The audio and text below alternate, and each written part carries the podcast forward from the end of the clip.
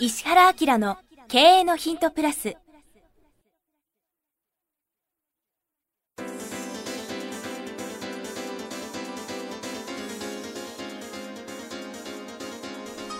ポッドキャスト石原明の経営のヒントプラスは勝てるビジネスモデルや売れる仕組みの作り方。経営者や起業家が持っておくべき能力とその磨き方。リーダーの育成や強い組織の作り方などについて経営コンサルタントの石原明がリスナーの皆様からのご質問に直接お答えする形でお伝えしていく番組です。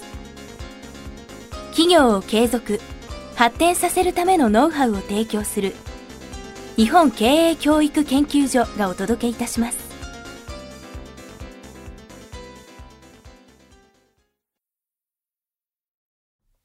こんにちは、プロインタビュアーの早川洋平です。石原明の経営のヒントプラス。今日は第361回です。石原先生よろしくお願いします。よろしくお願いします。さあ今日は30代の医師の方ですね。あ本当だはい、女性の方から来ています。はい初めてメールさせていただきます。ポッドキャスト無料版、有料版も拝聴、日々大変勉強させていただいています。ありがたいな。そうですね、お医者さんですよ。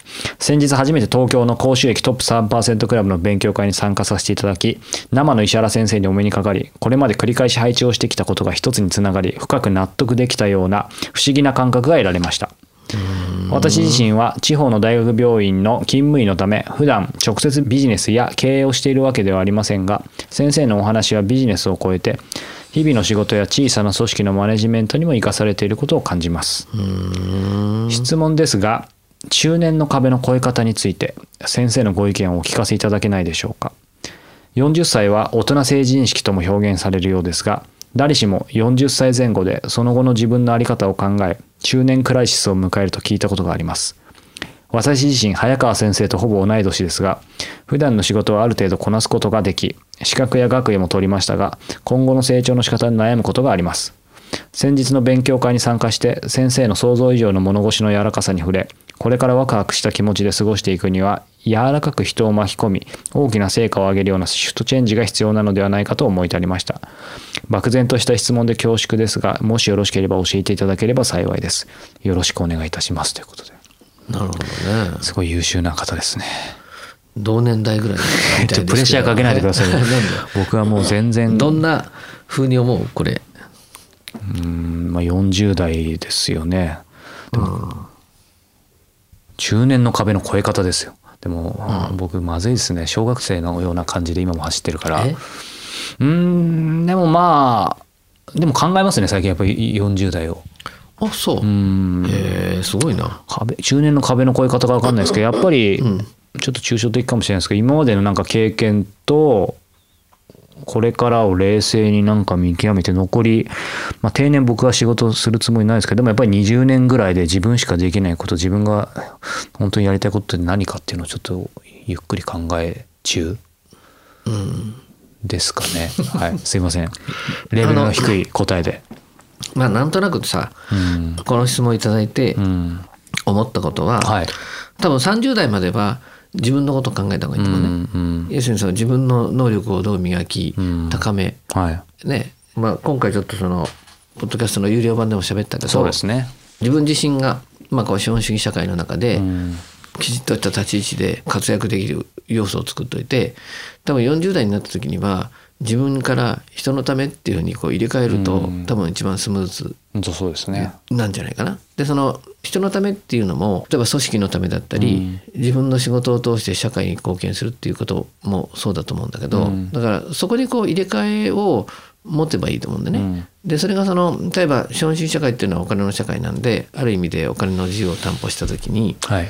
仕事の延長線上でうん。人のため周りのためってやってもいいし、うん。全く仕事の延長線上外で人のため世のためってやってもいいと思ったりするんだよね。でそうなった時にこの彼女が何をやりたいか、まあ、意思として自分だけじゃなくてうん。周りに対してもプラスを発生させたいのか、いや一人の人間として何か違う分野を通してうん。人に関与する社会に関与するっていうなのかい。なんかこう選んでもらえればいいと思うんだけど、でもどっちにしてもこの人さすごくキャリアとして良かったのは、うん。ドクターっていうのはすごくそういうことがやりやすい。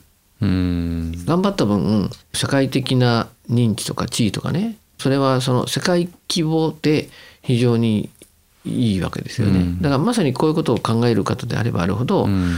国内じゃなくて海外も含めてそういうその自分でなくて周りの人のため世うん。の中のための活動をもう本当に真剣に考えてうん。スタートしてもいいんじゃないかって思うんだよね。世界に通用するライセンスでうん。医者と弁護士ってやっぱり別格なんよね。うんうん悔しいことに。経営者っていうのはまああんまりその普通だしうん。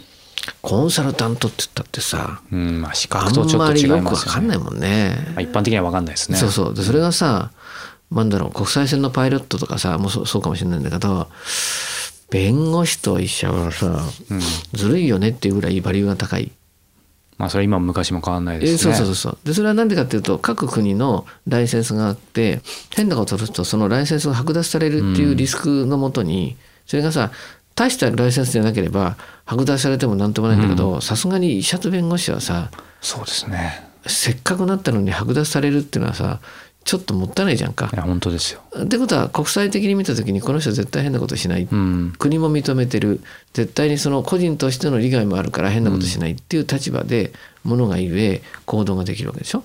やっぱ圧倒的な信頼ありますよね。うん、だからまああんまりそのリスクのあるところに行ったらちょっと怖いは怖いけどさ、でもそういう意味では自分のこれまでのキャリアの折りまあ多分40歳がちょっとこう飛躍折り返しって考えた時には目線を一個上げちゃって、医療という面で何か違う活動、うん。もしくは医療を離れて何か違う活動っていうのがいいんじゃないの、でもなんかこの文面をね拝見しててももうなんかそういう落ち着きというか次のところっていう感じがしますよね、うん、なんかで上滑りしてない。やることがちゃんとできるようになれば、うん。コミュニケーションも柔らかくなると思うし、うんそこに利害があってもなくても、うん。もう面白いと思うんだよね、うん。うん。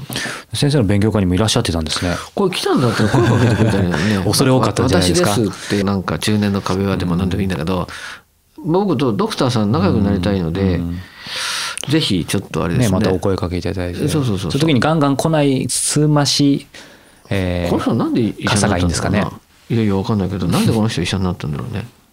そもそもね、うん興味あるな、うん、ぜひまた勉強会でもね来ていただいてお話先生としていただければと思いますが、うん、ぜひ、はい、お約束でうん。スッと来てスッと帰んないではい、欲しいと、じゃあお約束ですね。はい。はい。ぜひ来年でしょうか、えー参加してみてください。早川君とかさ、うん。そのなんていうのどういうふうに考えるの？こういう自分40歳だからってなんか変わるの？ただうん。いやもういいつも今のも聞いてても全然ダメだなって恥ずかしいんですけど、うん。ただやっぱりその自分が自分がじゃなくてう、ん。やっぱり今今の話ですよね。そこを超えたところで何かできないかっていうのはやっぱ考えますよね。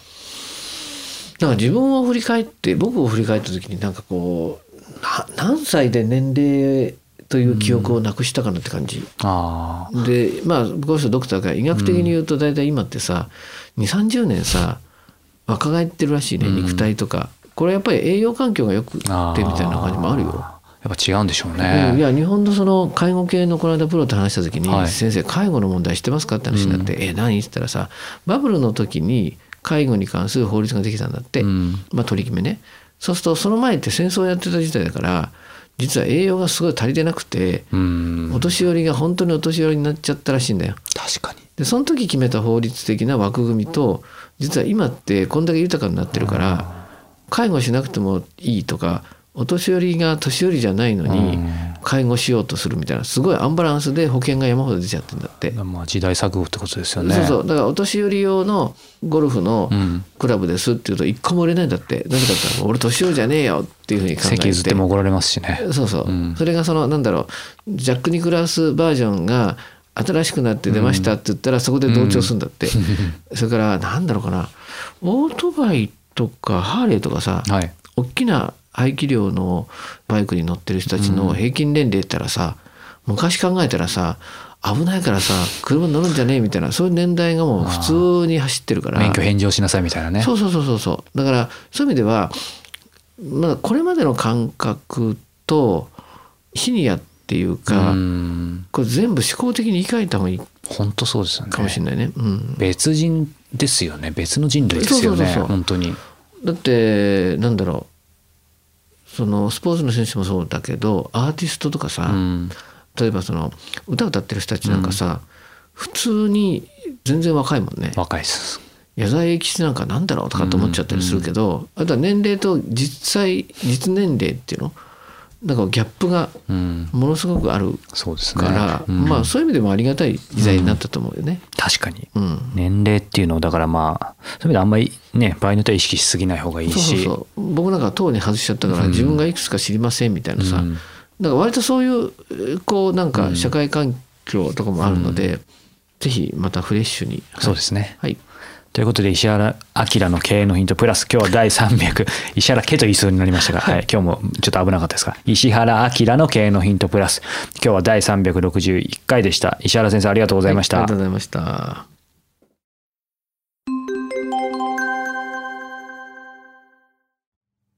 番組よりお知らせがございます。当番組は第1回より無料で公開しておりますが、番組回数の増加により、ポッドキャストの登録数の上限に達したため、iTunes やポッドキャストアプリで、すべての回をお聞きいただくことができなくなっております。ウェブサイトでは第1回からすべての回をお聞きいただけますので、ウェブサイト石原明 .com のポッドキャストのバナーからアクセスしていただき、経営のヒントプラスをお楽しみください。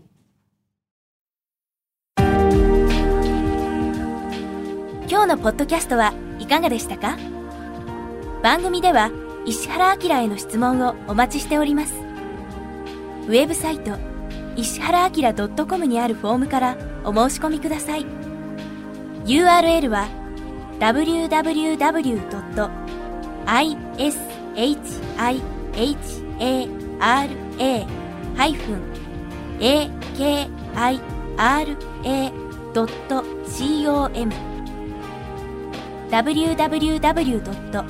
石原 -akira.com です。それではまたお耳にかかりましょう。ごきげんよう。さようなら。